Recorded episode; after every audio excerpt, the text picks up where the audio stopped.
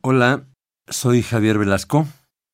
Lo que voy a leer es el principio de una historia que, a mi entender, me convirtió en escritor.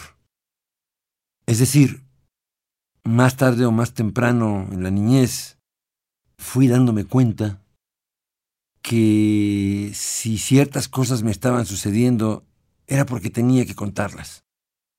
Como si un personaje de fantasía se apareciera y me dijera, pss, pss, pss, cuenta esto, no dejes que te pase en balde, no dejes que la vida te suceda en balde.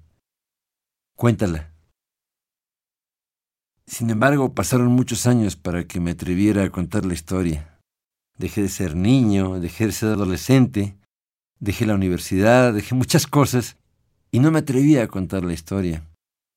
Un día, cuando estaba escribiendo una novela, otra novela, que hasta la fecha estoy escribiendo, de pronto me paré y no podía seguir, no podía seguir más, no podía seguir escribiendo porque tenía dentro una inquietud que no me dejaba en paz, que era parar todo y contar esta historia. Esta historia cuyo principio ahora voy a leer y cuyo título es Este que ves.